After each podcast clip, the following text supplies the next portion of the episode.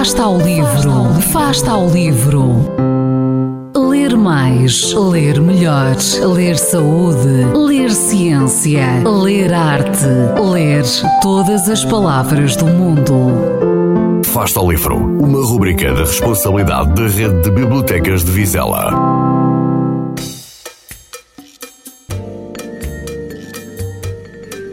O meu nome é Adélia Castro, sou educadora na Escola Básica de Lagoas. Neste Fasta ao Livro vou falar-vos de um autor português que vale a pena ler, José Rodrigues dos Santos, jornalista da RTP, considerado pelos portugueses o melhor escritor nacional.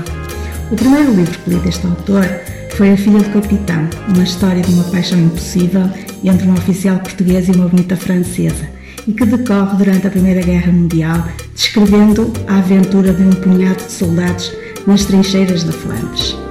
Mais do que uma história de amor, é uma narrativa sobre a amizade, a vida, a morte, Deus e a condição humana. Depois li o Codex, que tem como personagem principal um historiador, o Dr. Tomás Noronha, que nos acompanha por mais romances. Este com acentuada informação sobre a época dos descobrimentos, sem nunca esquecer a intriga, o mistério e a vertente policial e de crime que nos prende até à última página. As suas obras são fruto de pesquisa intensa e toda a informação científica é verídica.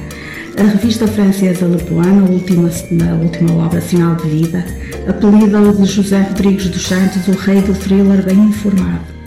Esta é uma das razões pelas quais eu gosto dos seus romances. Neles podemos revivar conhecimentos e, mais importante ainda, adquirir novos e atualizados factos históricos.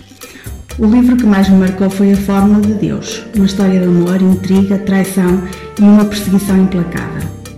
Baseada nas últimas e mais avançadas descobertas científicas nos campos da física, da cosmologia e da matemática.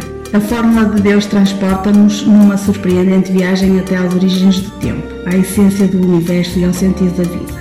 Nele, o autor confronta a ciência e a religião e como as duas coexistem, apesar de antagónicas. A origem da vida, Deus e morte são uma reflexão com base científica e que se prolonga por mais romances, completando-se no seu mais recente livro Sinal de Vida. Nesta obra, ele aborda também a vida extraterrestre com informação científica muito atualizada. Um romance empolgante que nos interpela sobre a vida, o seu objetivo e o nosso lugar no universo.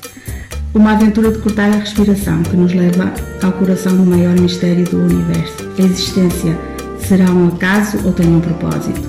Aconselho, pois, vivamente a leitura deste autor português que consegue ultrapassar os mais prestigiados autores estrangeiros. E então tenham boas leituras.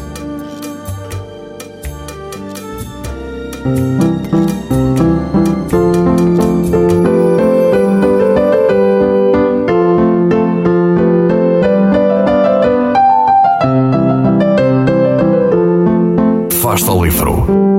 Quem lê nunca está só.